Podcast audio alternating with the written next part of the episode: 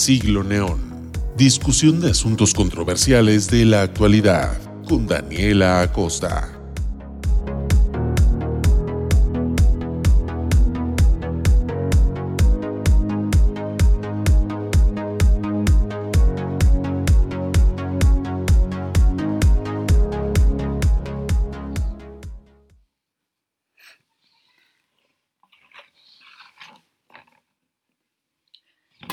Muy buenas noches. Estamos de regreso en Siglo Neón finalmente.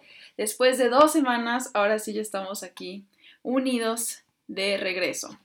Bien, pues como habrán visto por ahí, tenemos hoy un, programa muy especial, muy padre, la verdad. Yo creo que es un tema que nos concierne a, todos. O sea, realmente si nosotros somos mexicanos, eh, más que nada tenemos que analizar la situación de salubridad de nuestro país de cómo se maneja ese presupuesto hacia la salud mental. Y yo creo que ahorita más que nunca, ahorita que estamos en época de pandemia, o bueno, o sea, iba a decir post pandemia, pero la verdad es que no hay forma de decirle todavía post pandemia, ¿verdad? Hay que hablar todavía de la realidad, de que todavía estamos eh, atrapados en una situación un poco difícil, eh, poco a poco saliendo de ella, pero en este intervalo de tiempo lo que hemos vivido también ha sido muy fuerte eh, a raíz de, esta cuestión mental. Hemos visto que se han disparado los casos de depresión, de ansiedad y pues no hay ninguna cosa que pueda realmente, eh, pues no sé, o sea, no, no podemos negar que sí es algo muy complicado lo que hemos atravesado y claramente esto iba naturalmente a ocurrir. Entonces, pues así, luego, luego les estoy lanzando aquí la bomba, ¿verdad? De que el tema que vamos a tratar hoy, yo creo que a todos nos concierna mucho por lo que es y porque tal vez tenemos a alguien cercano, porque tenemos a nosotros mismos en esa situación. Entonces, eh, yo creo que es muy importante que recordemos que este tema a veces es un poco ignorado, a veces es un poco hecho para un lado, pero bueno. Ahorita en este momento todavía no se conecta mi compañero, mi amigo que va a platicar también con nosotros, que de él nació la idea enteramente de hacer este tema. Ahorita lo que estamos esperándolo porque está atrapado en el. Em, en el. Ay, se me fue la palabra, en el tráfico de Guadalajara. Y yo creo que, o sea, si ustedes conocen ese tipo de tráfico de Ciudad Grande, no es la cosa más grata del mundo, no es la cosa más fácil. Entonces, yo creo que ahorita lo esperamos. Me dijo que ya casi llega. Eh, pero mientras tanto, de hecho, sí quería tocar uno que otro tema acerca de Siglo Neón, acerca de lo que hemos estado haciendo en este programa, de cómo se va a reformar, porque yo por ahí alguna vez en el Instagram de Siglo Neón platiqué que iba a haber un cambio muy grande en lo que era Siglo Neón, que se iba a cambiar completamente, reformar tal cual lo que conocíamos de Siglo Neón. Está en el proceso, es como una semillita que apenas están haciendo, pero va para allá y va a ser algo muy, muy padre, se los aseguro eso, ya que, eh, bueno, yo sé que Siglo Neón ha sido este, una cosa de, entrar, salir, porque pues por esta situación que yo ya les había comentado, pues a veces no hay tiempo y yo quisiera realmente darles programas que valen la pena. O sea, no quiero aquí inventarles nada. Eh, yo quiero hacer algo que sí eh, valga mucho la información, que sea verídico lo que les estoy platicando. Entonces sí, genuinamente me interesa hacer ese tipo de cosas, porque también está mi nombre, o sea, está mi nombre hablando de estas cosas, de cualquier tema sobre política, sobre historia, o sea, yo también quiero que lo que yo diga y lo que salga de mi boca pues sea algo que se pueda respetar y, o sea, como tal vez verídico o tal vez informado, entonces, pues sí se requiere tiempo el estar en siglo neón y, o sea, y tener estos programas constantemente y eh, es por ello que pues sí ha sido una cosa de entrar, salir, la emisión de siglo neón. Nada más que ahora, eh, yo he platicado ahora con, con una persona que también le interesa mucho, somos como socios en esta cuestión del radio, eh, le interesa mucho también entrar a lo que es hacer podcast y de manera pues constante, sería más o menos cada 15 días y hablaríamos de temas jurídicos, hablaríamos de temas de salud mental, que es muy relevante esto porque también hoy vamos a hablar acerca de ello de la psiquiatría en México, pero con esta persona que les platico que ya después les iré diciendo quién es, ya alguna vez fue anunciada, eh, pero luego verán quién es. Eh, también queremos hacer eh, una, un programa ya más especial, o sea, Siglo Neón queremos que se convierta en algo que sea eh, para que ustedes puedan averiguar de diferentes materias de, de derecho, de diferentes materias de salud mental. Nos interesan esas dos en específico, pero ustedes saben que yo la historia jamás en la vida la voy a abandonar. O sea, la historia es lo que a mí me motiva todos los días para seguir estudiando lo que estudio, para, no sé, investigar lo que investigo, para leer los libros que leo. Entonces, o sea, realmente eso no se va a acabar en siglo neón, nada más que se viene algo muy, muy chido y van a ver que o sea, lo estamos planeando bastante para que pueda salir adelante y ustedes en 2022 tengan una nueva edición de Siglo Neón y ahora sí más constante, porque voy a tener ayuda y porque vamos a hacer aquí este mucha vamos a darle mucha importancia, ¿no? A que salga bien. Creo que esta persona me ayuda mucho a reformarme, a ser también más organizado, entonces ya iremos viendo cómo sale. Pero por el momento eso está aparte, o sea, ahorita vamos a ver otras cosas, como ya les comenté, vamos a ver el tema de la salud mental que últimamente yo sí me he puesto a pensar mucho en ello, no les voy a mentir, o sea, este programa está planeado desde, desde verano neón, que por causas de fuerzas mayores pues no se pudo lograr hacer, pero eh, pues gracias a la vida ya estamos aquí hablando sobre ello, estamos tratándolo, ahora sí, como se debe, el tema de la salud mental y los derechos humanos y de cómo en México hay una grande deficiencia y desgraciadamente no le damos la importancia que necesita. Y yo me incluyo en ello, ¿saben? O sea, realmente yo no soy una persona que se cuestiona todos los días acerca de los centros psiquiátricos, de los centros de salud clínica, o sea, yo no, no soy esa persona que también está pensando en los demás en ese aspecto y yo creo que eso es bastante triste, o sea, yo creo que muchos nos podemos encontrar en esa realidad, si, si no nos toca a nuestro alrededor o personalmente, creo que podemos ser un poco Em, no sé, un poco negados a esa realidad, creo que la podemos evitar muy fácilmente. Pero no, o sea, es algo muy importante porque ahorita verán en las estadísticas que mucha gente en México, o sea, impresionante la estadística en México de la cantidad de personas que tienen algún trastorno mental o alguna enfermedad. Y de hecho conoceremos las diferencias de estos términos, que pues sí es bastante a veces controversial poder, poder llamarlo de una manera o de otra, pero en este programa vamos a ver alguna de esas cosas. También vamos a ver la historia de los centros psiquiátricos. Claro que sí, estamos en siglo neón, ¿cómo no vamos a ver la historia de, de alguno de nuestros temas? Vamos a ver la historia de los centros psiquiátricos en México, que no va a ser aburrido, o sea, no es así como que el 1910 solo esto. Ustedes saben que a mí, o sea, como me gusta hablar de la historia, es muchísimo más ameno y aparte para entender muchas cosas. Yo le decía a mi amigo Fernando, el que va a hablar ahorita conmigo en este programa, que yo, haz de cuenta, el amor de mi vida es el contexto. Y la verdad, yo creo que debería importarnos mucho siempre en cada tema, en cada situación, el conocer el contexto de todo, porque entiendes tantas cosas que de verdad, o sea, ni te pasaban por la mente. Les quiero platicar, esto es un poco fuera del tema, nada más para darles un ejemplo de lo del contexto, pero les quiero platicar que últimamente pues ya he tenido más tiempo ahora que no estoy en la escuela, que solamente tengo trabajo, pero, pero pues ya me da un poco de más tiempo de estar leyendo eh, algo de ocio. He estado leyendo el libro de Roberto Moeno Blanco, de Lázaro Cárdenas, y en esto, eh, pues este libro le pertenecía a mi abuelo paterno. Y este libro, pues yo se lo, o sea, pues me lo llevé de su biblioteca. Digo, pues ahí me decían de que llévate los libros que quieras porque pues esto no los lee cualquiera de la familia. Entonces yo me llevé los de historia, los chidos y dije, pues aquí están, ¿no? Ya son míos por el momento.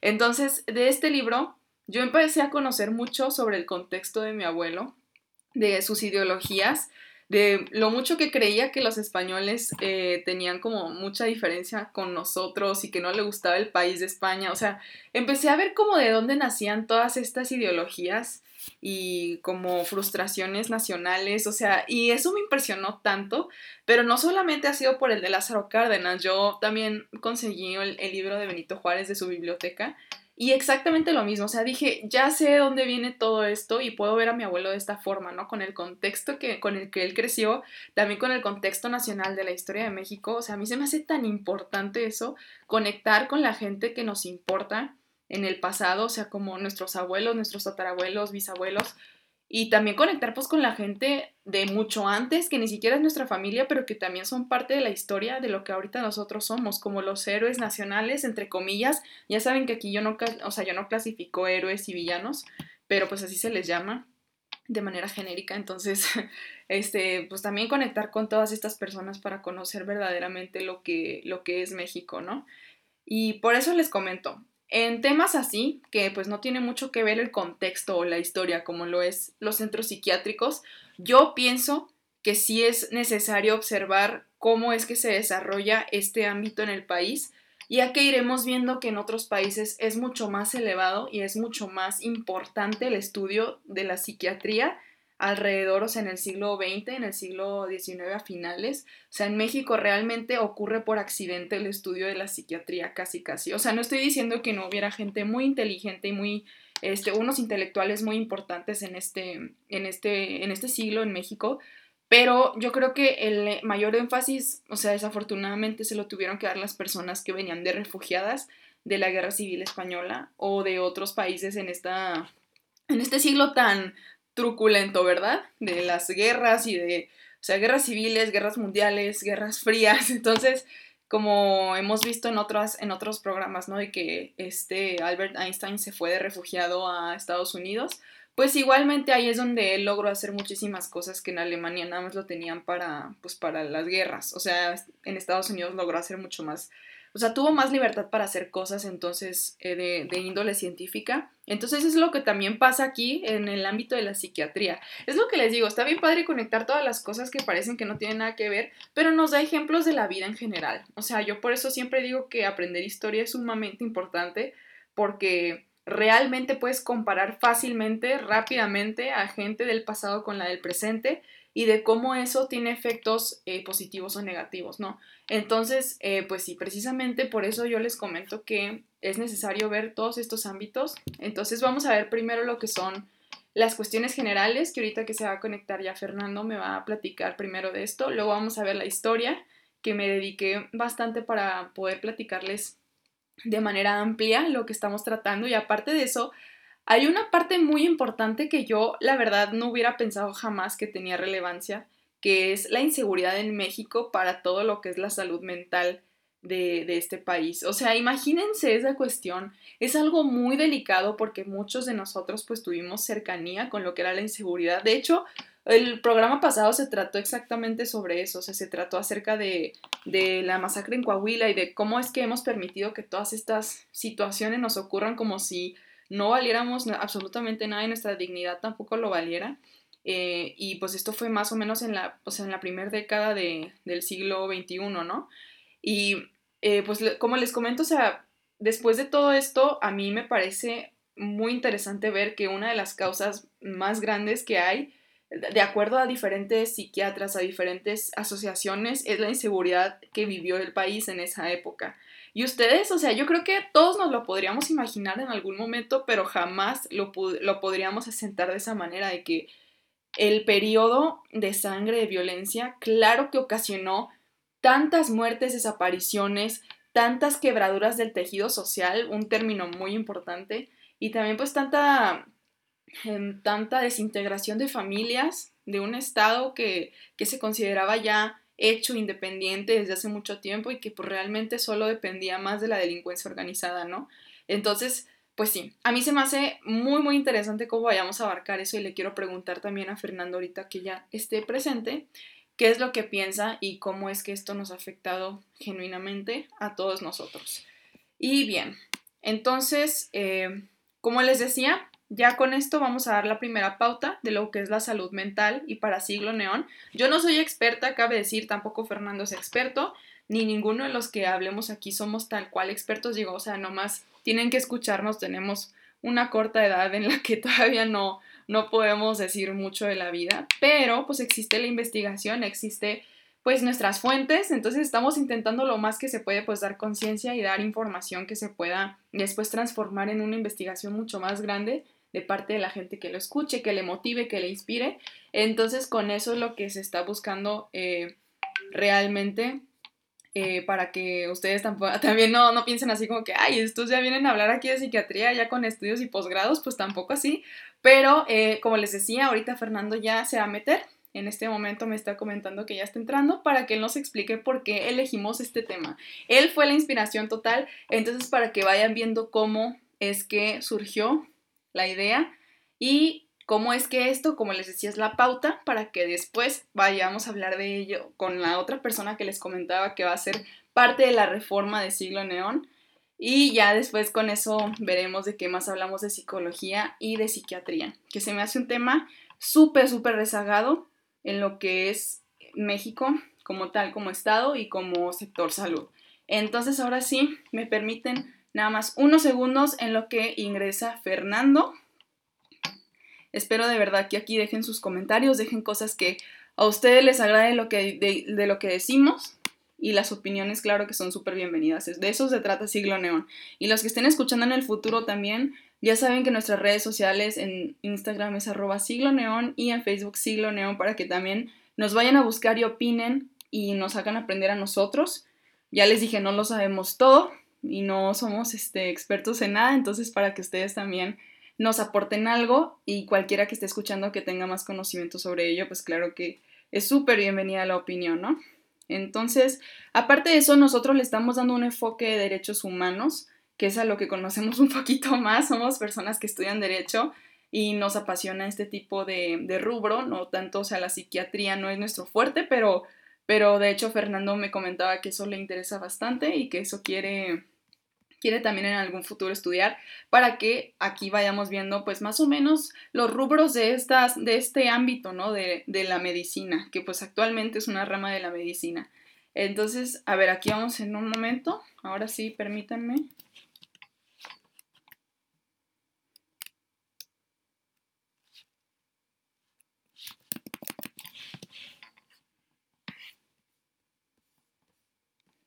Y ya veo que aquí hay varios conectados, como que el Fernando tiene fans. Muchas gracias por los que se conectan en la Liga de Radio Internet y en En Vivo de Siglo Neón. Me parece siempre una gran...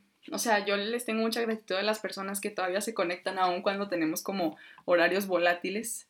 Entonces, pues sí, muchas gracias a los que están aquí presentes, aquí los veo y estamos esperando todavía la presencia de Fernando. Y si no, pues comenzamos igual, no pasa nada con los diferentes temas y ya les dije, lo partimos en tres para que sea un poco más digerible, para que los que no conocen de, de, derecho enteramente pues no se abrumen, nosotros tampoco, recuerden, o sea, también todavía estamos estudiando, no somos expertos tampoco, pero sabemos una que otra cosa, ¿no? Y empezando pues con los conceptos básicos que son, por ejemplo, derechos humanos, derecho a la salud, leyes especializadas y la diferencia en los conceptos de muchas cosas, que eso es muy importante y lo vamos a ver también en las leyes especializadas, como la Ley General de Salud. Vamos a ver que hay diferentes definiciones, como lo es de la deficiencia, de la incapacidad, la minusvalidez, también de lo que es la esquizofrenia, la bipolaridad. O sea, yo creo que definir estas cosas son muy importantes para no caer en prejuicios y no caer en erroneidades que pueden ser corregidas con facilidad, o sea, con conocimiento y con investigación, ¿saben? Entonces también lo que es un enfermo mental, por ejemplo, aquí lo que define eh, la OMS en general es aquella persona que por causa congénita o adquirida ha sufrido una alteración en sus facultades mentales o psíquicas. Entonces, para tener este contexto de saber qué es lo que significa cada cosa, que es muy importante ya que estamos hablando de leyes especiales y de leyes también que son de, eh, que son de constitución y de leyes, como les digo, especializadas. Ahora sí, aquí me acompaña Fernando. ¿Cómo estás, Fernando? ¿Todo bien con el, con el tráfico de Guadalajara? ¿Me escuchas? ¿Me escuchas? Claro que te escucho.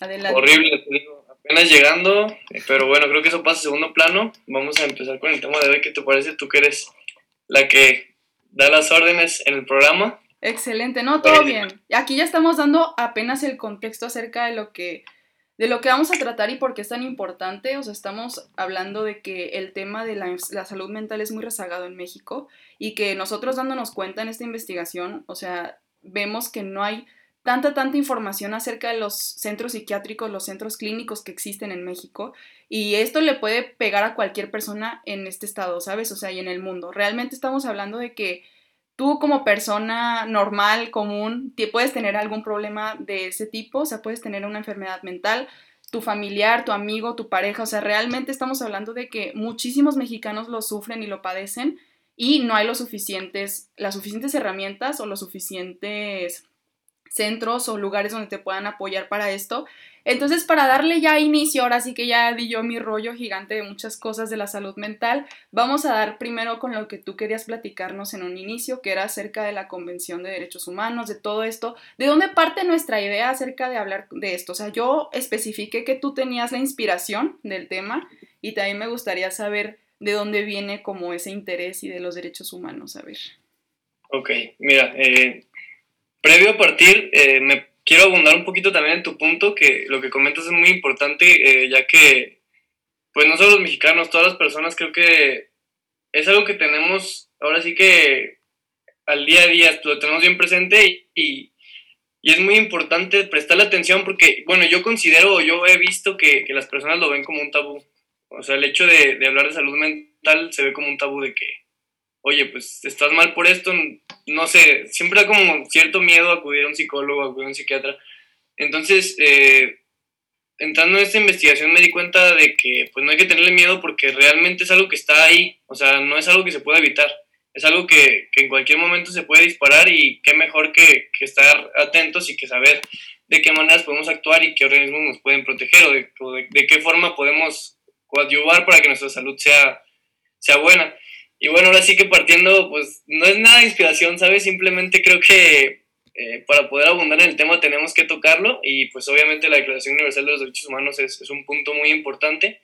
Como sabemos, pues surge como resultado de, de, la Segunda Guerra Mundial, que termina en el 45 y en el 48 con, con esta declaración, es que podemos decir que las naciones se unifican, ¿no? Se buscan como un, un fin común, que pues es el buscar o el el abogar por la dignidad humana, eh, dígase la paz, la libertad, la justicia de las personas.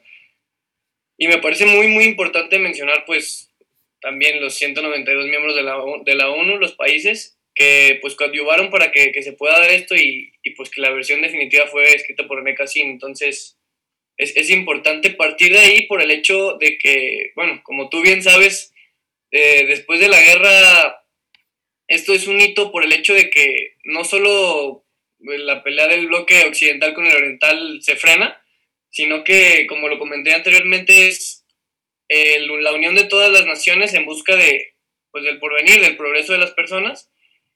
Y ahora sí, ya vamos a abundar un poquito en el tema partiendo de esta premisa, porque pues obviamente las secuelas de la guerra pues no fueron de que muertos y personas completamente sanas, ¿no? O sea, no, no, no es así, no funciona así la cosa.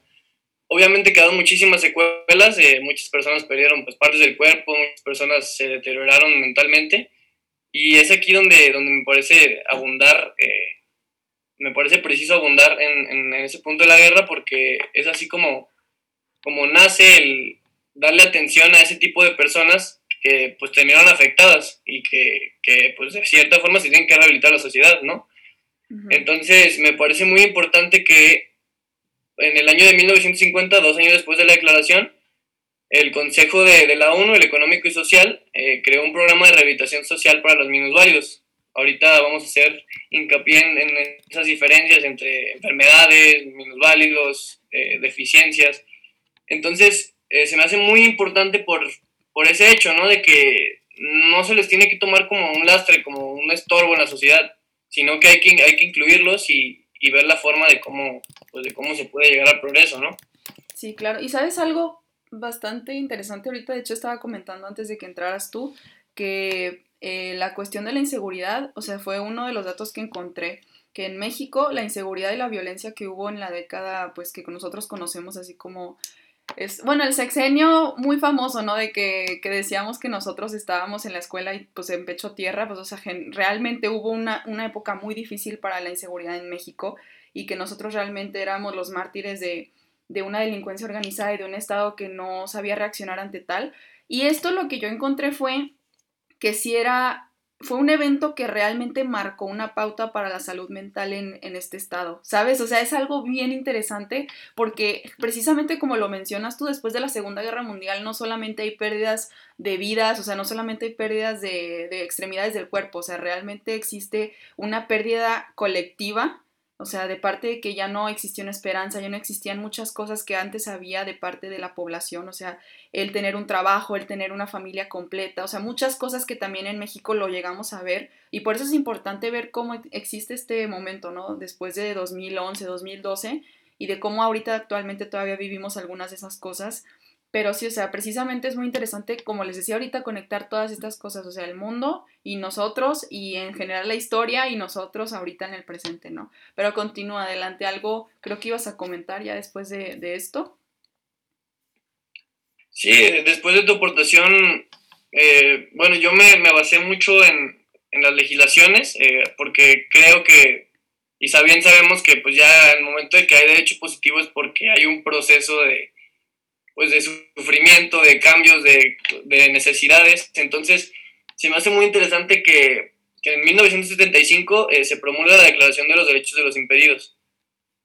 En esta declaración específicamente, creo que en el artículo tercero, no recuerdo bien, pero ya hacía referencia a las personas impedidas, eh, como lo dice el nombre de, de la legislación, y la define como aquella persona incapacitada de subvenir por sí misma, en totalidad o en parte las necesidades de la vida individual o social, normal eh, o normal, sus facultades físicas o mentales.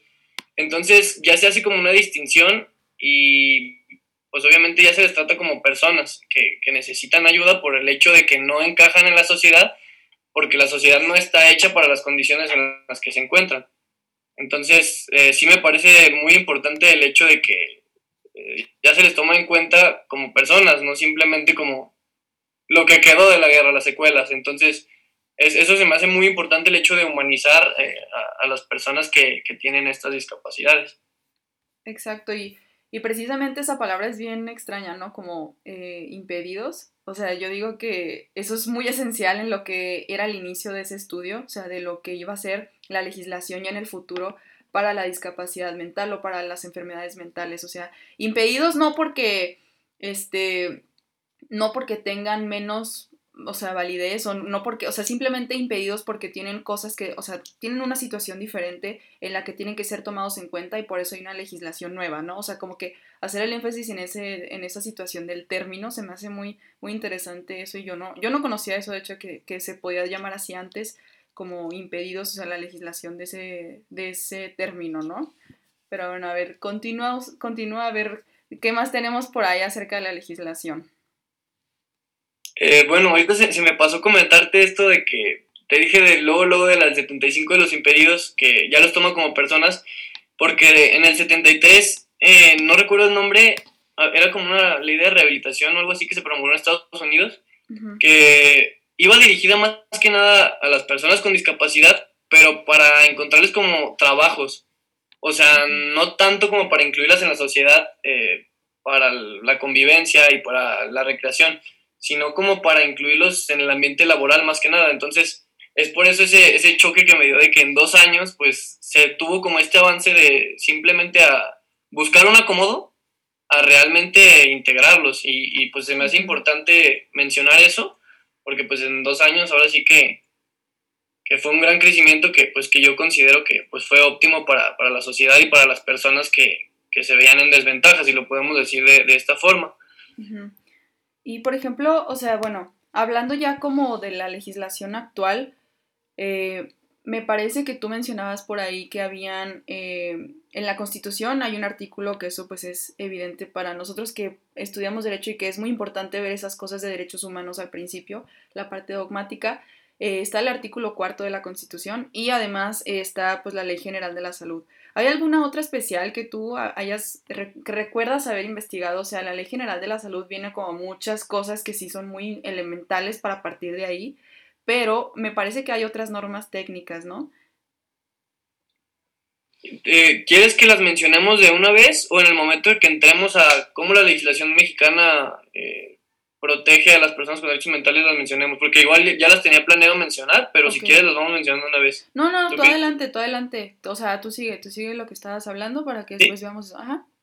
Eh, ¿Qué te parece que si para disipar, bueno, a mí me pasó al principio que me surgían como dudas con, con ciertos conceptos que están muy relacionados, no sé si, si quieras que, que digamos las diferencias entre los conceptos de deficiencia, incapacidad y minusvalidez, que van de la mano, pero en ciertas ocasiones pueden repelerse. ¿Qué te parece si... Sí, de hecho creo que es muy importante eso también porque creo que mucha gente tendría duda en eso, ¿no? O sea, yo la verdad sí, o sea, no, a veces no sé qué término es este como gramaticalmente correcto o que realmente no sea parte de un prejuicio que hemos tenido por, o sea, como sociedad. O sea, yo creo que sí es muy importante eso.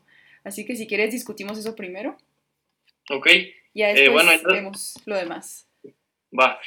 Son pues tres palabritas, son tres conceptos que tienen de, como todos los conceptos del mundo diferentes excepciones, pero pues elegí como las más simples o que encierran, engloban más el, el resultado de lo que buscamos y podemos definir la deficiencia como una pérdida una normalidad que puede ser crónica o transitoria y que puede abarcar las áreas que son sensoriales, dígase de los sentidos, de la vista, del olfato, tal, las físicas, las psíquicas o mentales que vamos a ver en, en este, en este caso, y las intelectuales. Entonces, deficiencia es eh, que tengas una normalidad. O sea, por ejemplo, yo ya veo borroso, ya tengo una deficiencia visual, ¿ok?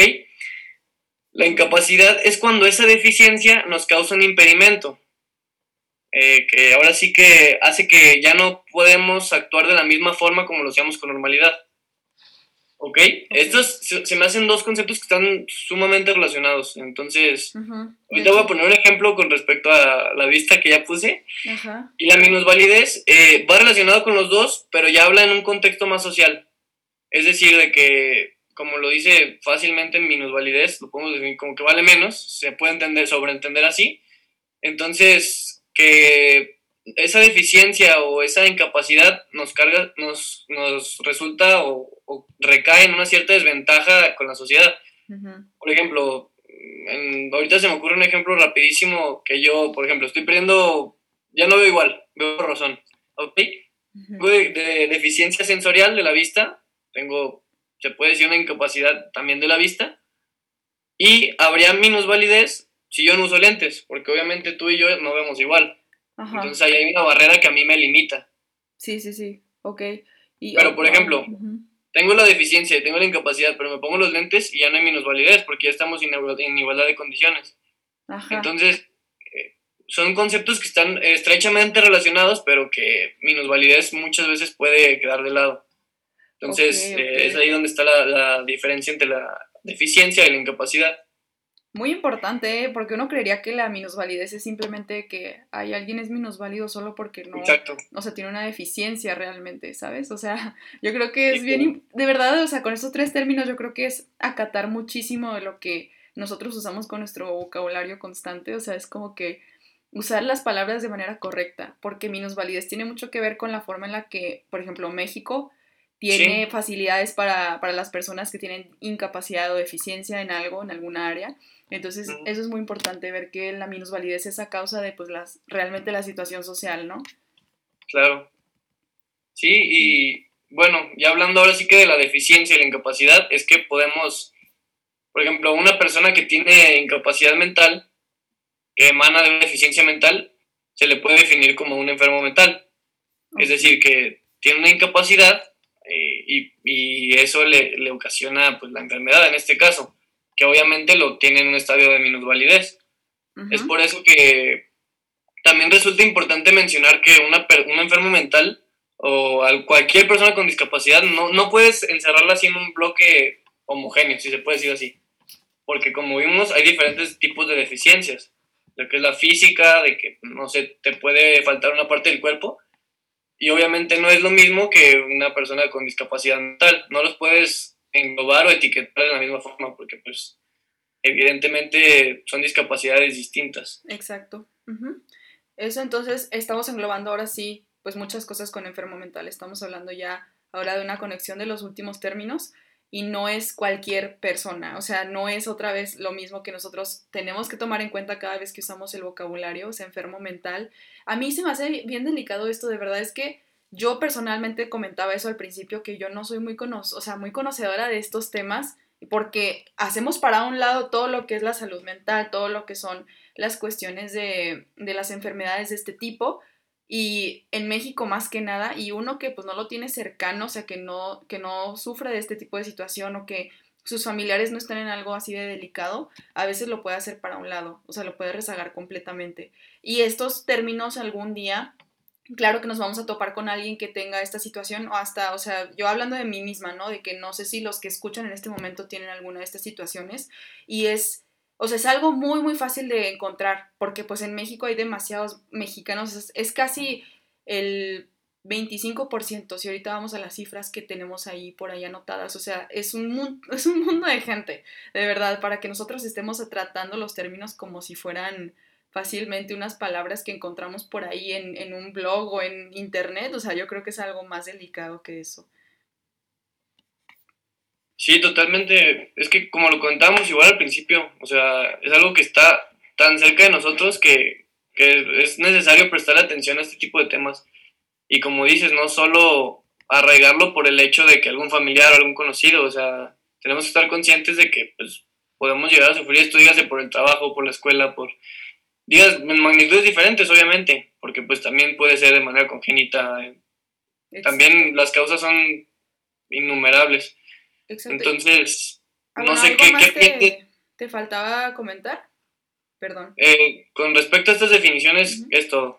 Muy bien, si quieres para, o sea, para ir analizando lo que son las legislaciones, que nos quedamos ahí en pausa un poco para primero pues entender lo básico, básico. Si quieres vamos a eso, lo de, las legislaciones, para ir a un poco de lo de la historia después, para que vayamos viendo de dónde nace todo realmente. O sea, estas legislaciones no salieron del aire, no salieron de, de por debajo de la tierra. Tenemos que ver que México es un país que se tardó mucho, muchísimo tiempo. O sea, apenas, apenas, yo creo que hace unos pocos años es ha avanzado, un, o sea, al menos un poco de, de, de, metros en, esta, en este ámbito, pero no, tampoco está así como que tú dices, híjoles, o sea, el más avanzado del mundo tampoco. Y eso es muy evidente, muy evidente, pero ahorita vemos eso. Vamos con la legislación, que se supone que es la que respalda todas estas situaciones que sí son muy precarias. Vamos a ver por qué entonces, o sea, son tan, tan precarias y sí existen legislaciones, nada más que yo creo que sí hace falta muchísimo más de énfasis en lo que cada una dice, ¿no? Pero, pero ah, ¿tú tienes por ahí enlistado cuáles son estas legislaciones? Sí, mira, eh, la separé un poquito. Evidentemente puse el artículo cuarto, eh, subrayé la primera parte que es esencial. Y previo a eso, ¿qué te parece si definimos qué es la salud? Porque el artículo cuarto de la Constitución dice que toda persona tiene derecho a la protección de la salud. A ver, sí, adelante. Lo dejan como entreverlo, ¿no? Ahí lo dejan en el aire. Y bueno, podemos definirlo según la OMS como un estado completo de bienestar físico, mental y social, que no solamente es por la ausencia de afecciones o enfermedades. Entonces, pues una persona saludable eh, comprende ciertos ámbitos que son el físico, mental y social. No solo porque veas a una persona corriendo que hace ejercicio todos los días, pues está sana, ¿no? Ajá, claramente. partiendo de, esa definición de la salud de la OMS, eh, pues evidentemente en, el artículo 4 de la Constitución sabemos que emana la Ley General de Salud, porque pues protege o, aboga por, la protección de la salud. Específicamente para las deficiencias o para los enfermos mentales, la Ley General de la Salud eh, hace mucha referencia en sus artículos 72 en adelante. ¿Ok? Ajá. mira, eh, aquí tengo, creo que textual el, tampoco se trata de dar aquí todos los artículos del mundo, ¿va? Pero, no, no, pero, para dar, ajá, para dar ideas. Sí, yo también, no sé, sí me puse a ver eso. Y en el artículo 73 era más que nada como, o sea, aquí les va nada más el, o sea, el contexto, ¿no? De que la promoción de salud mental, eh, que es que la Secretaría de Salud pues, se tiene que dedicar más que nada a esta situación. Digo, es evidente, o sea, la administración pública es la encargada de todo esto, ya que pues es la Secretaría de Salud es parte de la administración pública y con ello pues desarrollar actividades que puedan ser educativas, socioculturales, o sea, promoción de que existe esta parte de la población y que es, muy latente de que a cualquiera le pueda ocurrir y aparte de ello pues programas que puedan hacer este, que puedan realizar esta prevención para que la gente no pueda, pueda, o sea, realmente darse cuenta de cómo es su estado de salud, o sea, emocionalmente, para no caer en adicciones, para no caer en cualquier tipo de depresión, para no detonarse ninguna de estas cosas que pueden ser después muy, eh, muy perjudiciales a lo largo del tiempo. Y que es lo que realmente pues aboga, como tú dices, la Ley General de la Salud, o sea, en este artículo 73, en el artículo 74 también, que habla acerca de la atención de las enfermedades mentales y de cómo se comprende esto, o sea, la atención de los padecimientos mentales, de cómo es diferente lo de los, los padecimientos mentales crónicos o las deficiencias mentales, lo que mencionábamos ahorita, ¿no? Y de hecho algo muy interesante que vi también no sé si lo viste por ahí, pero que el, o sea, el alcoholismo y las, o sea, y las adicciones también son parte de todo esto.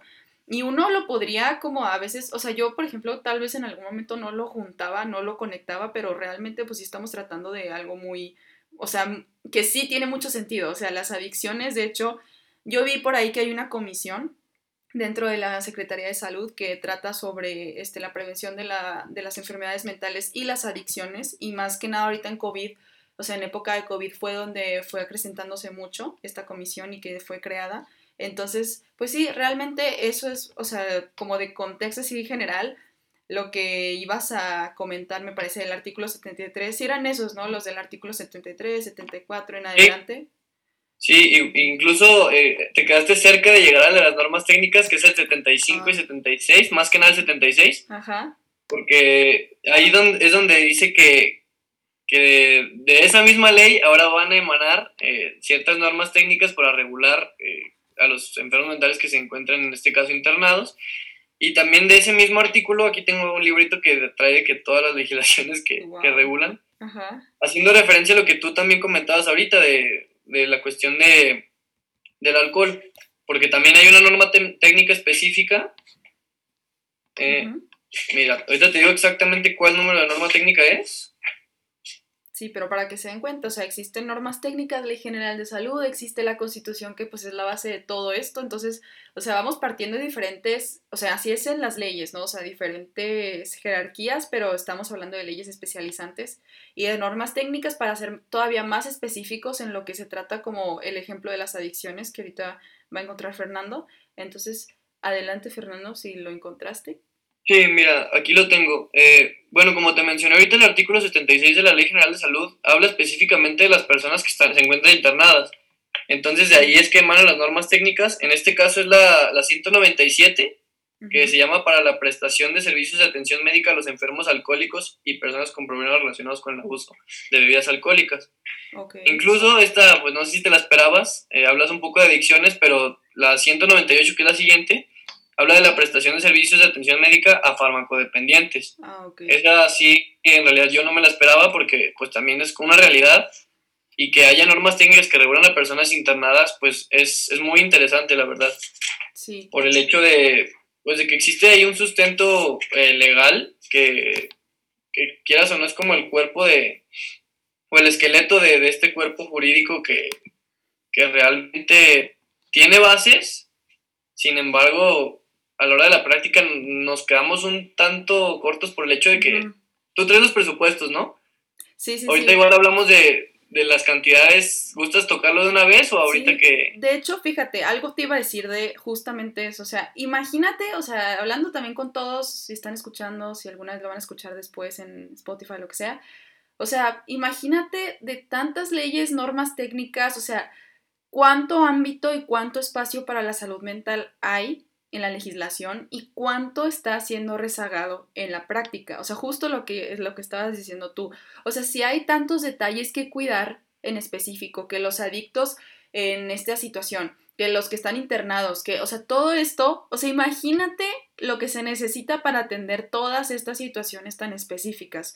Y entonces, por eso mismo vemos, o sea, que, que en México no hay atención realmente. O sea, hablemos, o sea, seriamente, en México no hay esa tensión y no es porque queramos ser aquí controversiales, o sea, revolucionarios, no, o sea, estamos hablando de algo muy, muy real, de que si ustedes por ahorita buscan en la página del gobierno lo que es la, eh, la Secretaría de Salud y cómo es que está haciendo programas para esta parte de la salubridad, que es la salud mental, eh, no encuentras casi nada, o sea, realmente solo ha habido como un fomento de ello, un poquito lo que te comentaba de la comisión en esta parte de lo del COVID, pero, o sea, es un caos lo que hemos vivido hasta estos últimos dos años. Y todavía imagínate la situación de inseguridad, lo que propició a causa de todas las matanzas, de todas las desapariciones. O sea, en México hay mucha herida que no ha sido curada y que no, que ha, o sea, ha propagado mucho esta situación, esta pandemia de, de salud mental, que más que nada, pues en el siglo XXI, o sea, júntale todavía que somos generación de puras redes sociales, de, de, pura, de pura falsedad, de puro marketing, que, o sea, nada es real lo que vemos todos los días y lo que nos hace compañía.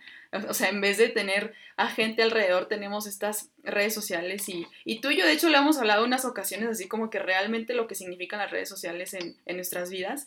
Todo esto, júntalo y ¿qué tienes, o sea, de resultado? A un país sumamente dañado y hecho para un lado en, estas, en esta cuestión.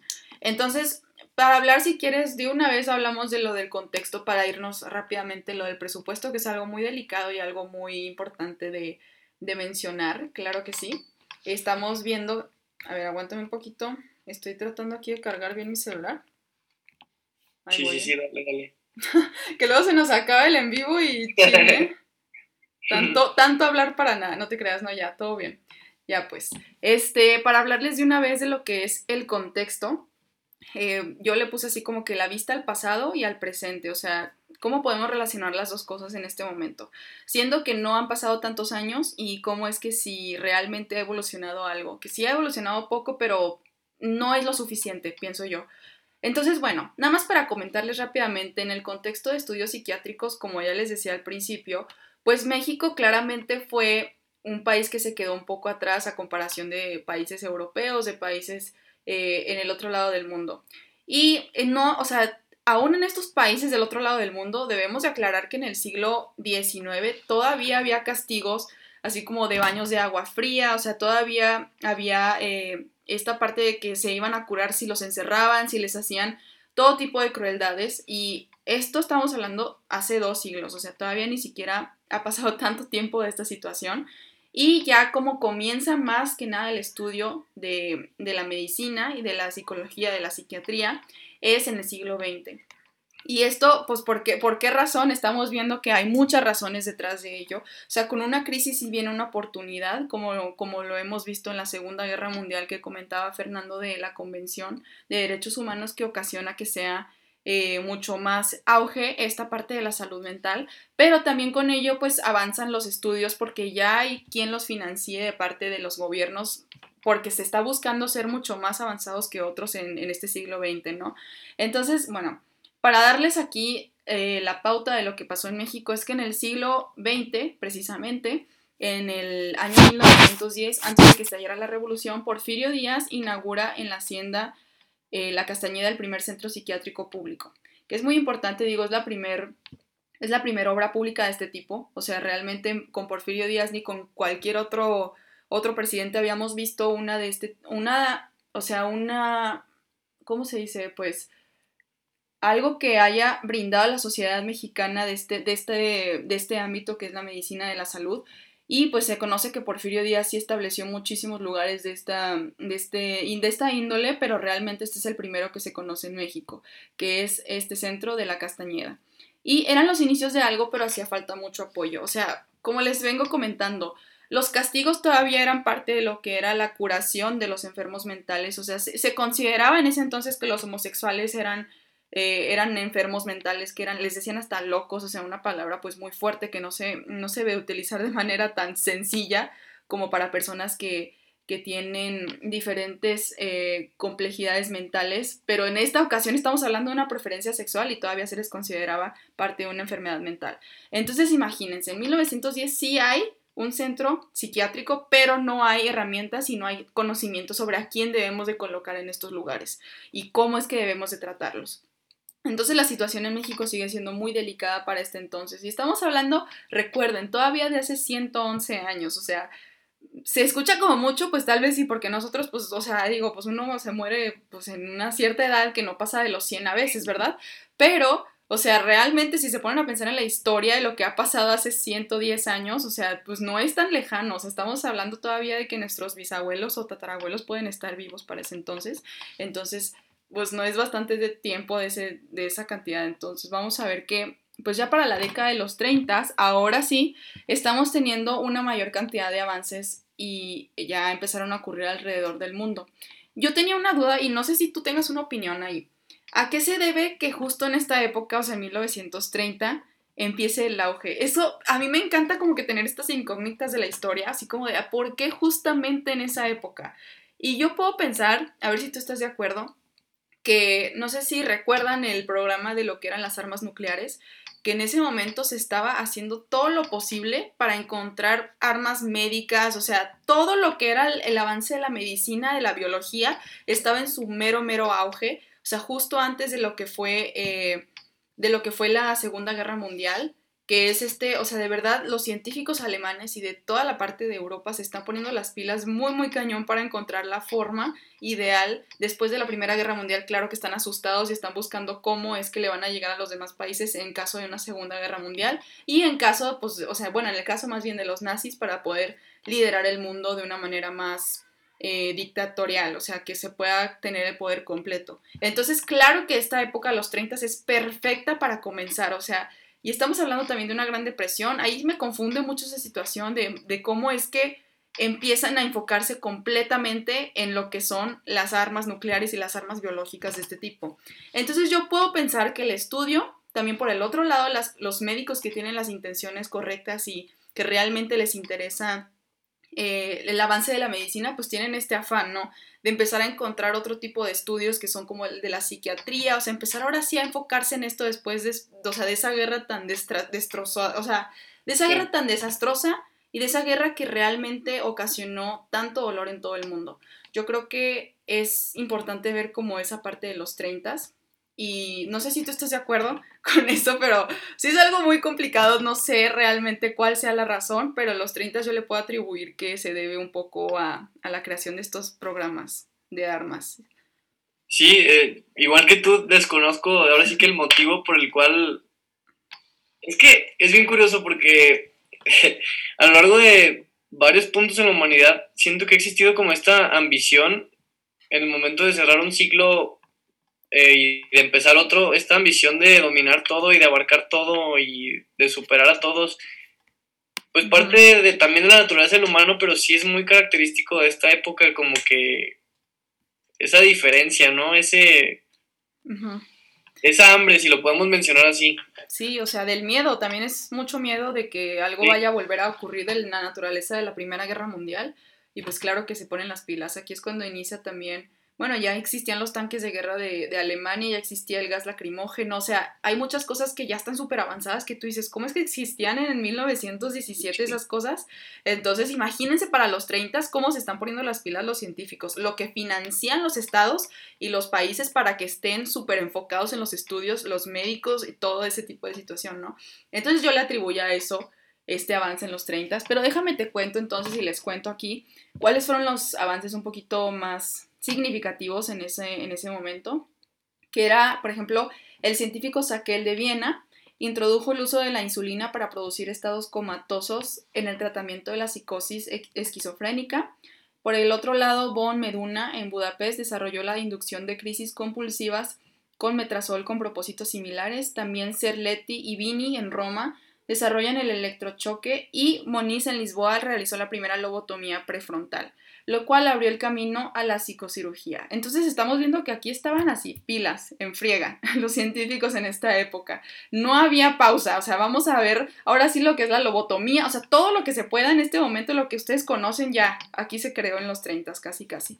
También la guerra española, o sea, no sé si ustedes conocerán ese contexto. Yo la verdad no soy muy conocedora de esa situación en España, pero tengo noción de que pues la guerra civil española fue muy dura en los años de los 30, o sea, hubo varias veces que se, que se detonó la guerra española civil, pero en esta época, 1936, de hecho ya entrando casi a la Segunda Guerra Mundial, pues muchos doctores y especialistas llegaron a México como refugiados. Y aquí se logró esa influencia de internacional de los estudios de neurología, de biomedicina, de todo lo que se pueda, o sea, yo por eso decía al principio, tú no estabas todavía, pero yo decía que fue casi un accidente, que aquí llegaran los estudios más avanzados de, de lo que es la psiquiatría. O sea, realmente estamos hablando de refugiados. Y eso se ve mucho en diferentes situaciones de, de la historia. También comentaba lo de Einstein, de cómo fue también refugiado en, en, Estados Unidos y ahí es donde pudo continuar sus estudios y de manera más libre pudo crear diferentes cosas que en Alemania solo lo querían para la guerra. Y digo, en Estados Unidos también, pero o sea, eso ya le daban más libertad, pues. Pero estamos entonces tocando este tema de que en México llega en 1936. O sea, imagínense, todavía estamos hablando de una época muy, muy cercana. En 1936 son doctores y especialistas que llegan a darles la pauta a los mexicanos para diferentes estudios que aquí ni idea. Entonces, bueno, ya para darles otro dato muy importante, en 1946, ahora sí, se inicia lo que es la unidad de psiquiatría del Instituto Mexicano del Seguro Social. Por fin tenemos algo de manera pública, o sea, ya teniendo desde el inicio lo que es el, centro psiquiátrico de Porfirio Díaz. De todas maneras, eso pues vinieron las guerras, vinieron, o sea, eso tuvo claramente un, una deficiencia muy grande porque pues no había cómo sostener ese tipo de, de, obra pública. O sea, yo creo que definitivamente hubo un bajón completo en esa parte de, de, la salud. Se estaban enfocando más en sobrevivir, o sea, en México no estaban enfocándose tanto en si se sostenía la, la, o sea, el centro de la castañera, ¿sí? O sea, viene la Revolución Mexicana, viene la Primera Guerra Mundial, hay muchas cosas que atender antes de un centro psiquiátrico, desgraciadamente. Entonces, como les digo, pues ya para 1946, ahora sí hay un lugar público que se dedica a lo que es el seguro social, y aquí está el primer centro que es este de parte de la unidad de psiquiatría. Y pues aquí pues, se, cultivaron las enseñanzas a los doctores nuevos, se les daba ahora sí la rama de la psiquiatría y con ello se pudo partir un gran estudio que pues todavía tiene parte en la medicina. Nada más que sí es muy importante decir que si no te especializas en psiquiatría, yo vi por ahí en algún plan de estudio de, de alguna universidad en México, que es un tema muy poco tocado, o sea, es una rama que todavía la tienen así como que ay, un semestre la tocas y te la dan una semana entera. O sea, como que no es algo muy, muy elemental de todavía enseñar y yo creo que es porque no hay suficiente personal para enseñarlo. O sea, no creo que es porque no quieran, es porque realmente no hay gente que se dedique a ello en total. Y ahorita lo vamos a ver, de hecho, como, o sea, que la cantidad de psiquiatras que hay en México y de los centros. Pero bueno, ya conectando, aquí ya me di el discurso de la Alemania, el guerra y no sé qué, pero pues es importante, es importante saber esas cosas. Eh, ya para darles ahora sí pauta lo que tú decías también, Fer, de de los presupuestos, hay que, hay que hablar ahora sí de la actualidad y de cómo se ve cambiando esta situación nacional. Vamos a hablar acerca de datos duros y de datos este, que nos pueden impresionar bastante. Yo creo que eh, yo no me lo esperaba de esta manera, pero sí tenía alguna idea de que en México había mucha gente tal vez con una, con una enfermedad mental o con un trastorno, porque es algo evidente que tú volteas a tu alrededor y tienes amigos familiares o tú mismo tienes esta situación, o sea, es algo muy evidente que hay mucha gente, pero no lo tomamos en cuenta, o sea, no tomamos en cuenta que en México eso es algo bastante importante y, o sea, no existe la herramienta para poder tratar esta situación. Pero bueno, en México, 25% de las personas entre 18 y 65 años de edad, o sea, todos los que estamos aquí en el en vivo, todos los que estamos, los que alguna vez van a escuchar, yo creo porque yo ya vi mis estadísticas de Spotify, o sea, están como de esas edades todos. O sea, presenta algún problema de salud mental y solo 3% busca atención médica. ¿Tú qué tienes que decir acerca de ello? O sea, bueno, esto primero que nada es de parte de Marcelo Valencia, investigador en ciencias médicas del Instituto Nacional de Psiquiatría. Pero, ¿tú por qué crees que, existe esa situación? O sea, tú me comentabas algo de un tabú. A ver si quieres ahondar más en eh, eso. Bueno, eh, yo lo veo más, como lo comentas, eh, siento que son dos partes.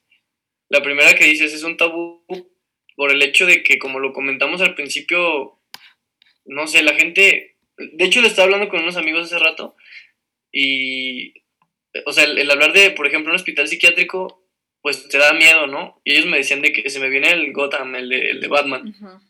O sea, ese tipo de cosas siento que te van como encerrando y te van sesgando del, y quererte involucrar más en, en ese tipo de situaciones. Entonces, es el hecho de que sea un tabú y siento que también hay mucha desinformación, no solo este tema, sino en general en el universo y en la vida, pero siento que este tema es, es crucial y que hay mucha desinformación. O sea, lo digo desde una perspectiva vaga, pero pues las personas como que prefieren sostenerse con su mejor amigo, mejor amiga y contarle todo y, a pesar de que saben que están mal y que saben que necesitan ayuda, como que nunca acuden a las personas que tienen que acudir por el hecho de que no saben. Pero pues tenemos toda la mano, entonces es necesario simplemente investigar y darnos una idea y, y como tú y yo abundamos en este tema, van saliendo más y más y más eh, hilos que podemos ir juntando para llegar así ahora a una respuesta. Entonces, siento que sí es, es ese tabú, ese miedo, cómo se ve la salud mental y cómo, más bien cómo se ve el tratamiento de la salud mental, porque todos lo relacionamos de que estoy loco, tal. Entonces, realmente no es así, simplemente puede que sea un trastorno y que tiene que, tratarse para no llegar a más, pero sí, yo, yo lo veo como desinformación y como algo prohibido que, se ve, o que se escucha y que, que se le tiene miedo. Y sabes, ¿quieres, quieren que sea controversial, dos segundos, miren, la neta, considero que tiene también en México mucho que ver con el fanatismo, tal vez, y con la parte como religiosa, pero muy este, en su extremo, vaya, en la radicalización. Pienso yo que ahí también reside mucho del terror, de lo que puede ser este, el tratar una enfermedad mental. O sea, creo yo que se, se, se da mucho a creer que eh, una entidad más grande y más divina nos puede ayudar a, solucionar todas nuestras situaciones pesadas, aunque por ejemplo, no sé, vivas algo de una naturaleza de una muerte o de, de cualquier de estas situaciones que te puede llevar a ti una depresión o a una ansiedad o lo que sea, o sea, algo que te vaya a detonar algo mucho más grande. Eh, yo creo que ahí es donde mucha gente puede entrar con el pensamiento ideológico y decir, no, mira, es que esto es parte de un plan, esto es parte de que tú te tienes que sanar con con, o sea, con la palabra de este señor. Y, o sea, y está bien, mucha gente de hecho le ayuda llevarse de esa manera, o sea, llevarse de, la mano de, de, una religión y eso está súper bien. Pero creo que pues mucha gente ya cuando está en un plan muy, muy avanzado y en una situación ya mucho más complicada, o sea, sí necesita esa ayuda. Pero México es un lugar muy, como dicen, México mágico, ¿no? Realmente creo que sí tiene mucho que ver con esa ese hábitus, esa cultura, esa cultura como escondida de parte de nosotros que todavía creemos mucho en lo místico y en lo que es hasta pues místico me refiero con todo, o sea, si lo ves así como que de la historia dices, ah, los revolucionarios no tenían este tipo de, no sé, no, ninguno tenía esquizofrenia, ninguno tenía, o sea, no, eran increíbles, eran santos y por eso tenían ideas tan, tan locas y mataban a los locos, o sea, dices, no, o sea, ¿cómo, cómo puede ser eso posible? Lo, lo haces un, un mito, lo haces un héroe, lo haces como que algo que no es, es un ser humano y está sufriendo y está padeciendo, o sea, entonces yo creo que tiene también por ahí mucho que ver y el tabú, o sea, realmente el tabú de creer de que te van a meter a algún lugar y te van a encerrar ahí para siempre, y, o sea, como que toda esta idea de que como el Hollywood y todo te lo hace creer, que la, la, o sea, y pues es que Hollywood realmente en parte sí ha de tener razón por parte de la historia, del pasado, o sea, de cómo es que se trataban a las enfermedades mentales antes. Pero también hay, hay películas, como por ejemplo, este, la de Fragmentado, creo que se llama Split, o sea, en inglés, que esa también, pues no, no habla en sí, no sé si se puede considerar un trastorno mental, pero sé que es un trastorno de la personalidad. Y esto es, o sea, cómo lo demuestra Hollywood de esa manera en la que es un monstruo al final de todo. O sea, y las personas que tienen esta situación, por ejemplo, esto de los trastornos de, la personalidad o como ahora se llama, eh, de la disociación de la identidad, así se llama ahora creo, eh, esa, esa cuestión. Entonces, las personas que sufren de esto son personas que han tenido muchísimos problemas en sus vidas, o sea, por eso han desarrollado ese, esa cuestión mental, o sea, porque tienen que protegerse de alguna manera lo que han vivido de manera traumática. Entonces, o sea, dices, no tiene nada que ver lo que te enseñan las películas a lo que realmente es. O sea, toda esta combinación de cosas en México, yo creo que estamos en un hoyo y cavando, o sea, con muchas cosas. O sea, de verdad es que no se va a creer nunca que, que es innecesaria la salud mental, así como la salud física, como la salud eh, de, otras, de otras partes de nuestro cuerpo, de otras partes de, de nuestras vidas. O sea, y yo creo que poco a poco nosotros estamos como que cambiando más las cosas, yo creo que nuestra generación está siendo un poco más eh, consciente de ese tipo de cosas, o sea, ya creo que todos ahorita dicen de que, ah, yo voy al psicólogo, ah, yo también, o sea, como que ya es algo mucho más común y qué padre, la neta, o sea, qué padre que todos estén tratando de esa manera y pues sí, obviamente es algo que es un privilegio, no cualquiera puede tratar, o sea, tratarse a sí mismo en, en un psicólogo, en un psiquiatra, sí es algo que, que pues tienes que tener cierto privilegio para llegar a ello pero pues es una situación bien complicada. O sea, en México yo creo que es un estudio sociológico muy, muy denso de por qué no llegamos a, tratar las enfermedades mentales. Pero bueno, ya para comentarles entonces cuáles son las más comunes, aquí estamos hablando de la depresión, trastorno de ansiedad, trastorno de déficit de atención y autismo y por último trastorno de conducta alimentaria. Que pues es algo que podríamos imaginarnos, ¿no? O sea, realmente sí es algo que podemos llegar a ver en diferentes personas que conocemos, hasta nosotros mismos, o sea, es algo que no es, eh, no se esconde en la sociedad mexicana, ahí está, mucha gente a tu alrededor lo tiene y tú también lo has de tener alguna vez en tu vida. Pero bueno, ya, vámonos, ¿qué te parece también con algo muy controversial que son los presupuestos? Mira, es que esta época es difícil hablar de esto porque estamos en una época COVID. O sea, realmente este, me dio mucha, o sea, se me hizo bien raro que yo vi el presupuesto 2021 de la salud y dije, ay, no manches, le pusieron más, más empeño esta vez que en 2020, ¿verdad? Y dije, pues sí, o sea, ¿cómo no? Tenían que traer vacunas de quién sabe dónde, o sea, dije, pues claro que sí, o sea, era necesario, era hasta ilegal si no las traían. Entonces, claramente existió muchísimo más apoyo en el lado de, la, de salud, pero nada más para lanzarles un poco de, cifras, o sea, en el año 2021 el presupuesto fue 692.430 millones de pesos.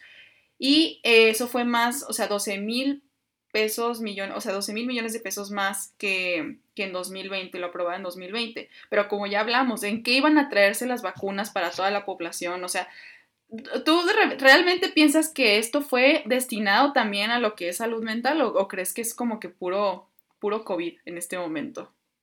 Mira, pues ahorita que estamos hablando de la salud mental, uno se quisiera imaginar que sí, porque por el mismo auge que tuvo el COVID, de que pues las personas se pusieron a reflexionar más, se vieron la necesidad de, y pues nos dimos cuenta que realmente es algo que existe y que, que somos propensos a, entonces eh, uno se quisiera imaginar que sí, pero evidentemente tú sabes y hemos escuchado cómo estuvo la cuestión de lo que comentas de las vacunas que fueron diferentes tipos de vacunas, que traerlas de aquí, que llevarlas allá, que se acabaron, que esto, que segunda ronda de vacunación. Entonces, evidentemente son, eh, pues son recursos que son muy, muy elevados de, precio. Entonces, te digo, quiero pensar que sí, pero realmente siempre va a estar ahí la incógnita de, de si realmente pues el presupuesto fue eh, equilibrado para todo lo que abarca el sector salud o simplemente para para el tratamiento que se le dio al COVID en este caso. Exacto, y la investigación también, ¿verdad? O sea, yo creo que en México, pues, no sé si era con Argentina, pero que tenía también esta, ay, no sé si era la de, no me acuerdo qué, qué vacuna, pero también que estaba haciendo una investigación por su propia cuenta, la UNAM, para poder desarrollar una aquí en México. Eso también necesita mucho dinero, yo creo que sí han batallado mucho con eso también, con el presupuesto, por eso no se ha logrado tal cual la vacuna. Pero, o sea, imagínense, si no se puede sacar la vacuna acá de una, de una situación muy latente, de algo que está pasando, de que está matando a muchas personas, yo creo que es muy, es muy difícil que se dé como la atención a algo tan abstracto como lo es la salud mental, o sea, como que, o sea, se dice, ay, pues no, no tiene depresión, o sea, no, no se le ve, o no, no sé, como que es algo mucho menos fácil de identificar en los demás, o sea, así como que a comparación del COVID, ¿sabes? Entonces yo digo, si no le están dando esa, ese presupuesto a lo que puede ser muy, muy beneficioso para la población, que puede ser una vacuna mexicana, pues yo creo que, o sea, para la salud mental estamos un poco, un poco hundidos, pero aquí nada más les va de que en 2019, pues 2% del presupuesto de salud, que es más, o sea, que pues era menos que esta cantidad, porque ahorita estamos, recuerden, en época COVID, se destinó a lo que era la salud, este, eh, la salud mental. Entonces, según el presidente de la Asociación Psiquiátrica Mexicana, esta cantidad se debe de aumentar al 5%, además de que se tiene que incrementar el gasto en hospitales psiquiátricos, centros de atención comunitaria y servicios médicos en distintos grados. Así que hablando ya de manera general, el 80% del presupuesto destinado a la salud mental emplea en el mantenimiento de hospitales psiquiátricos, es decir, no se prioriza la prevención y dejen ustedes, o sea, el mantenimiento. También imagínense las personas que trabajan en estos hospitales psiquiátricos. O sea, no tienen tampoco la gran cantidad del presupuesto para sus sueldos. O sea, no hay personal para esto. Y de hecho me di cuenta justo cuando estuve viendo la cantidad de, de centros psiquiátricos que hay en México. ¿Tú cuántos calculas que hay? creo que tú sí sabías más o menos cuántos había. Sí, tenía el dato, pero sinceramente ya fue hace unos meses y es muy limitada la capacidad. No sé si ustedes... Es que era para, era para verano Reneón, acuérdense de esto, ya les comenté, pero ahí lo tenía bien fresco en agosto, pero ahorita, ya se le fue el número. No, pues hay 46 hospitales psiquiátricos en México, eh, o sea, realmente es un poco... Pero el sector público, ¿no? Específicamente. No, en general, o sea, es 46. Entonces, estamos hablando de una situación un poco precaria, porque yo es lo que estaba viendo es que en Coahuila, por ejemplo, hablando pues de dos estados que, que conocemos nosotros, en Coahuila hay tres, de hecho hay más que en Jalisco, lo que me sorprendió bastante.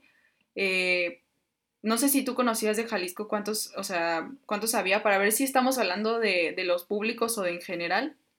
¿No te acuerdas? Es que yo, yo tenía también el dato de los privados. Ajá. Y en Jalisco sí había como tres privados, pero públicos no. Ah, bueno, entonces, realmente sí, ahorita viéndolo bien, viendo la fuente donde lo saqué, sí estamos hablando de los públicos, en realidad. Pero yo digo que eso también es muy importante porque pues los, los privados, para que una persona pueda costearlo, está, Está muy, muy denso, ¿eh? Muy cañón. Yo creo que tienes que tener un, un dineral, un, o sea, de verdad un recurso de una manera exponencial para poder costear una estadía en un centro psiquiátrico. Pero bueno, en Coahuila entonces hay tres de estos centros públicos. Y uno está en Parras y dos están en Saltillo. O sea, en Torreón, por ejemplo, si tienes problemas, pues o sea, tienes algo que tratar, no te puedes ir ahí. Y luego en Jalisco hay uno, también público, que es en Tlajomulco de Zúñiga, que es un una parte de la población que está abajo de la zona metropolitana. Y, eh, o sea, imagínense, uno solo para una cantidad de gente que también hay ahí en esa zona. O sea, también se me hace impresionante eso. Yo pensé que habría muchos más allá en Jalisco, o sea, en esa parte al menos en donde pues reside la mayor parte de la población. Y en Coahuila a mí también se me hace muy raro, o sea, de que en Parras es un pueblo mágico, ¿sabes? O sea, porque hay un centro, o sea, porque debería haber también ahí, sí, pero también debería haber en otros lados en donde hay mucha más densidad de población.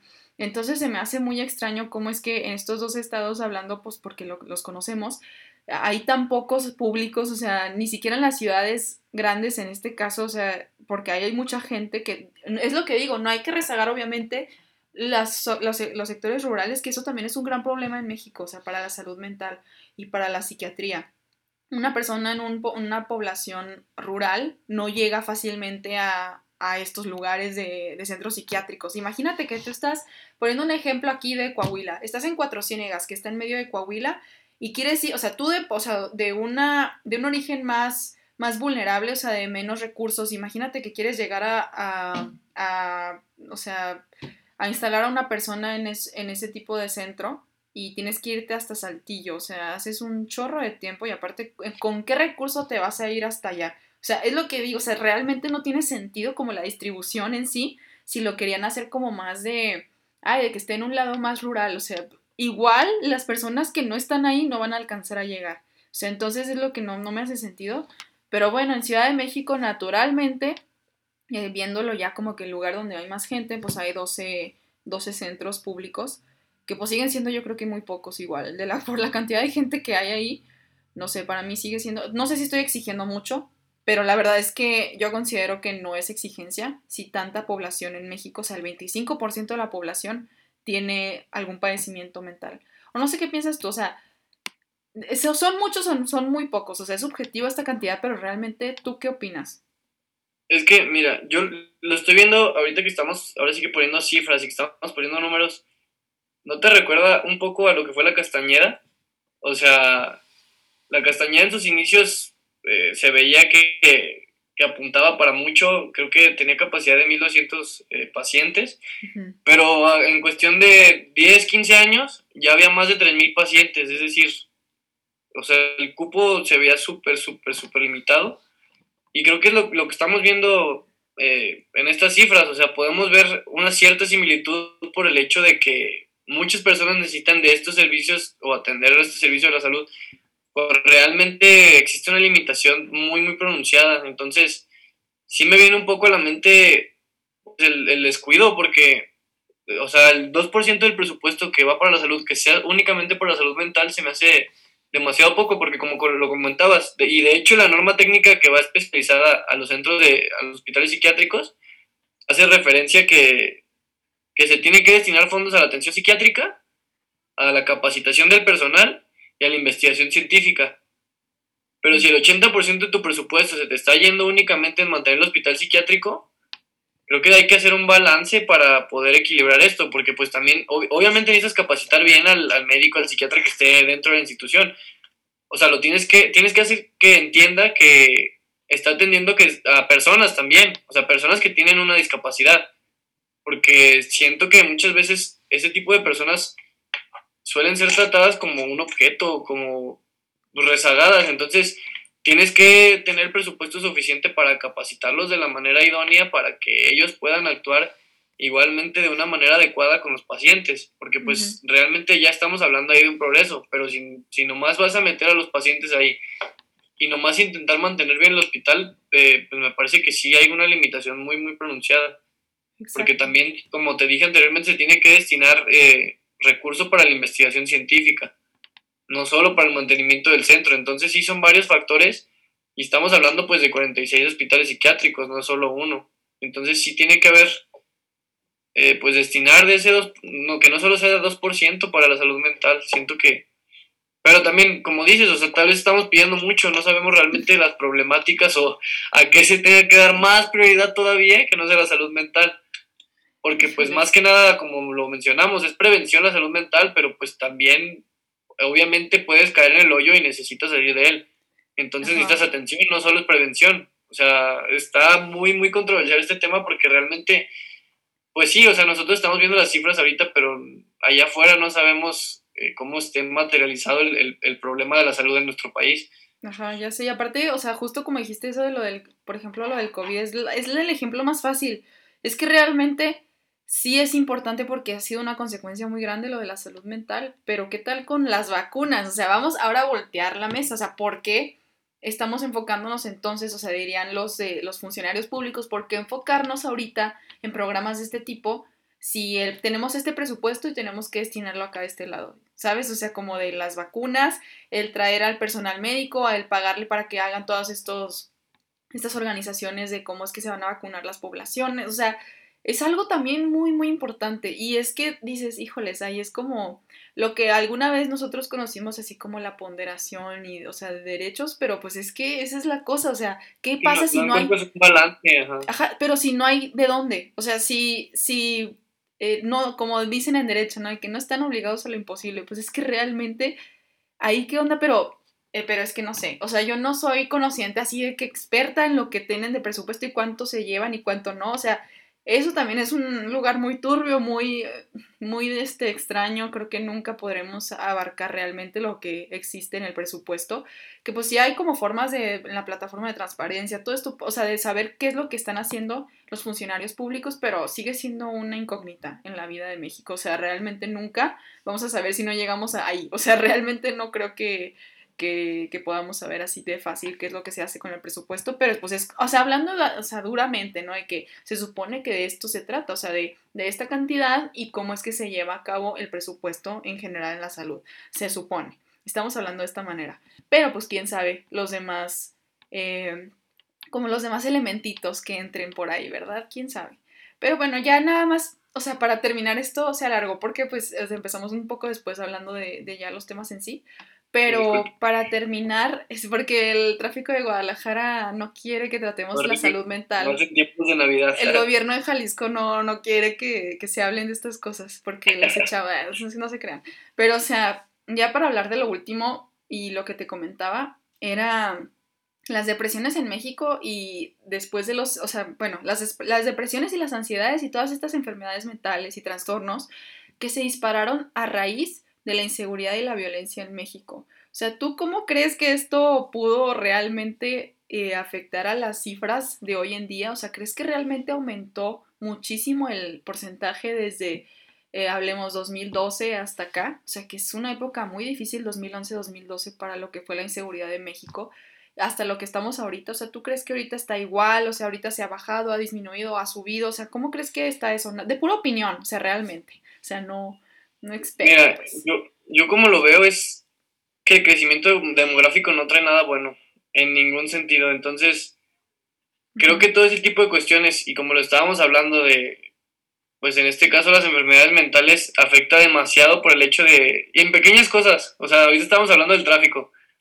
Siento que ese tipo de cuestiones te van orillando a, a recaer, ¿sabes? O sea, puede sonar bobo, pero siento que el hecho de tener como, ¿cómo te puedo decir? El hecho de que existan tantos factores externos que ataquen ahora sí que a tu interior, hace que vayas recayendo en este tipo de circunstancias. Entonces, pues ni se diga la violencia, o sea, Estamos hablando de, problemas que, que, son internos, pero obviamente pues la violencia está ahí. Y la violencia preocupa, y la violencia te trae ansioso y ese tipo de cuestiones. Entonces, siento, te digo, yo lo relaciono con, con el crecimiento demográfico. O sea, es, es, un enemigo para nosotros. Sí, en Guadalajara. Para, para, algunos que se benefician económicamente, a los reyes capitales, pues obviamente no, ¿verdad? Pero, Ajá. pero sí es, el crecimiento demográfico es, es peligroso es peligroso para todos, para que aumenten estos detonantes, ¿no? O sea, como lo de la inseguridad, para que aumente la, el estrés de una gran ciudad, o sea, o de una ciudad que apenas, por ejemplo, aquí en Torreón también yo ya veo demasiada gente y digo, es que todo esto de verdad, o sea, te hace sentir tan atrapado, o sea, estás en una constante de ir a trabajar, salir y hacer esto, o sea, es siempre lo mismo y te lleva a un estado de estrés, a un estado de, pues, de cierta ansiedad, o sea, yo sé que hay muchas situaciones diferentes en las que uno puede caer, o sea, más complicadas que solo el tráfico. O sea, yo sé que hay diferentes cosas que pueden ocasionarte una enfermedad así o un trastorno, pero recordemos que todo empieza pues de algo muy chico. O sea, siento yo que es algo que se puede ir desarrollando si es que no se trata. Entonces, o sea, sí es ver como que estas cositas que, que pueden afectar a la población en general. Eh, también di tú, o sea, en este país que pues el empleo no es abundante tampoco para muchas partes y sectores de la población, o sea, esto también ocasiona de, o sea, una familia devastada, una familia que no, que no encuentra cómo salir adelante, o sea, muchas cosas que en México todavía tienen unas realidades muy latentes este país que no podemos nosotros negar y que no, no se van a desaparecer en mucho tiempo. Y más ahorita con la pandemia. Es que imagínate, o sea, la pandemia de verdad vino así como que la cerecita del pastel rompió todo lo que conocíamos. Lo que en apariencia estaba bien, rompió muchas cosas. O sea, yo siempre decía. Sí, yo siempre decía que al principio, o sea, que literalmente el capitalismo, o sea, hablando ya así como, o sea, el capitalismo es una cosa muy complicada ya, pero, o sea, yo, yo hablando así al principio de la pandemia dije, el capitalismo se vino a caer completamente, o sea, se destruyó cuando la pandemia llegó, o sea, nos dimos cuenta que no funcionaba, o sea, que literalmente nos bastan como tres meses para que se acabe el sistema económico en el que vivimos, o sea, se cae la bolsa, se caen las empresas, dejan de funcionar los micronegocios, o sea, así de tal cual, y en, o sea, imagínate esa situación al principio de 2020, cómo estaban todos, o sea, todo lo que conocías, tu vida entera y todo, o sea, hablando como de hasta de que si tú mantienes una familia, o sea, todo se estaba cayendo. Entonces, ay, no sé, es como una situación bien difícil ahorita. Más, no sé, yo lo pongo de que nuestra experiencia de que nosotros todavía no vamos a la escuela, o sea, no hemos ido presencialmente. Yo digo que eso de verdad, o sea, ya no me acuerdo cómo era convivir así todos los días con una persona o con varias personas, o sea, con varias personas. En el trabajo sí lo podemos hacer, pero siento yo que es muy diferente, o sea, realmente en el trabajo te obligan a estar con ciertas personas, ¿no? O sea, no es como que, ay, yo las elegí para estar aquí, o sea, en la escuela sí es distinto, es el flujo de ideas, es como muchas cosas que antes teníamos y que ya no. Y yo creo que eso también te lleva como a sentirte de cierta manera solo, de que, o con mucha, con mucha tristeza de que ya no tienes eso.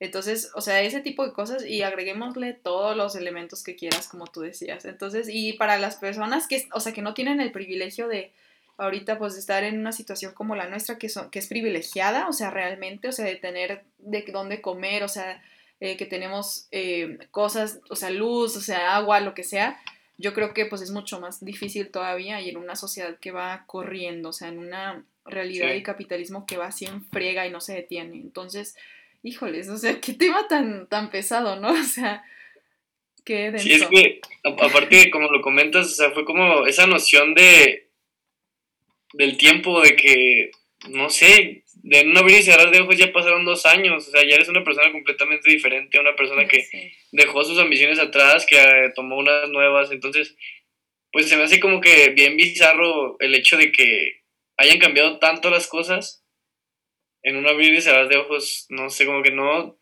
en ratos no logro asimilar todavía lo que, lo que ocurrió y, y cuánto tiempo más va a pasar, ¿no? De que con esto de la incertidumbre de la nueva variante, entonces siento que pues eso nos hace también vivir como encerrados en, nuestras ideas, en no saber qué va a pasar, en...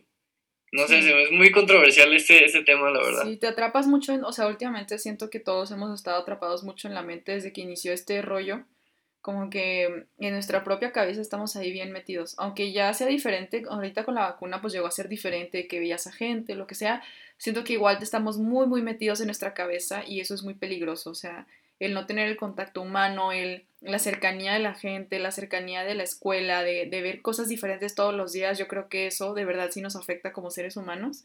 Y, o sea, todavía nos falta asimilarlo, como dices, asimilar muchas cosas. Fue un duelo realmente lo que pasó en la pandemia. Eso yo lo vi en un, en un artículo al principio, bueno, ya cuando estaba avanzada la pandemia, que todo lo que nos, o sea, lo que vivimos fue un duelo. La vida como la conocíamos terminó, se murió. Entonces realmente sí fue un cambio muy, muy drástico y un, o sea, llevar a cabo este proceso de que ya no lo tengo, o sea, ya no lo tenemos. Entonces sí, sí, es algo que nos afecta a todos, indudablemente, o sea, toda la población en general, en, o sea, de edades, no importa, de, de situación económica, no importa, o sea, a todos les afectó de cierta manera y yo creo que por eso tenemos que ir hablando más de estos temas, hablando más de la psiquiatría, hablando más de la psicología, porque no estamos exentos para nada. Yo creo que en esta situación pandémica podemos hablar de que a todos nos afectó, sin excepción, aunque, ay, a mí me gustaba estar solo, no sé qué, no, o sea, no, no creo que no es así la situación. Estamos hablando de algo mucho más grande y global, que se sentía que se iba a acabar el mundo en algún momento. Entonces, eh, yo creo que sí tenemos por eso que tocar estos temas y pues sí, no sé si tengas algún comentario más extra para si no despedirnos y que se queden aquí con esta grata información que les hemos brindado? Eh, nomás mencionar que me incluyo, que no tengamos miedo, pues es parte del proceso y es parte de nuestra vida el caer, levantarnos, el ser conscientes de que tenemos alguna, alguna deficiencia. Entonces, eh, simplemente ser conscientes de ello y, y también ser conscientes de que si no las tratamos podemos terminar mal por el hecho de no haber buscado ayuda anteriormente y nos podemos arrepentir. Entonces, eh, siempre hay que buscar ayuda antes que nada, antes que hacernos los fuertes, antes de que el orgullo dejarlo, simplemente buscar ayuda y, y pues seguir, que no hay más. Sí, somos nuestra mejor compañía, nuestra única compañía para toda la vida. Moriremos con nosotros mismos y nacimos con nosotros mismos. Entonces, para tomarlo en cuenta.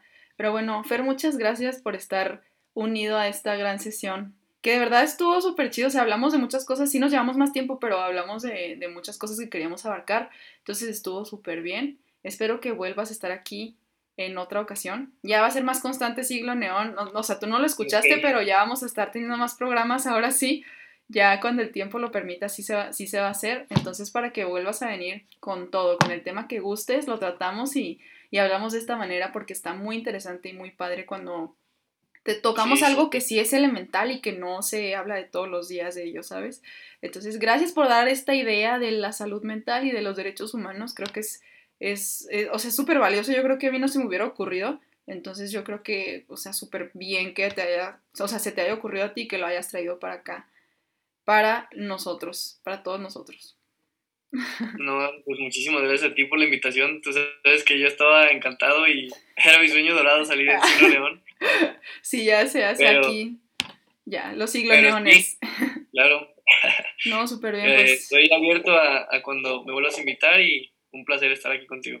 Entonces, muchas gracias y nos escuchamos igualmente. Muchas gracias y nos escuchamos el siguiente miércoles. Ya les iré diciendo. y espera, espera. Déjame corto el de Siglo Neón ha llegado a su fin. Te esperamos en el siguiente episodio. Muchas gracias por tu compañía. Hasta pronto.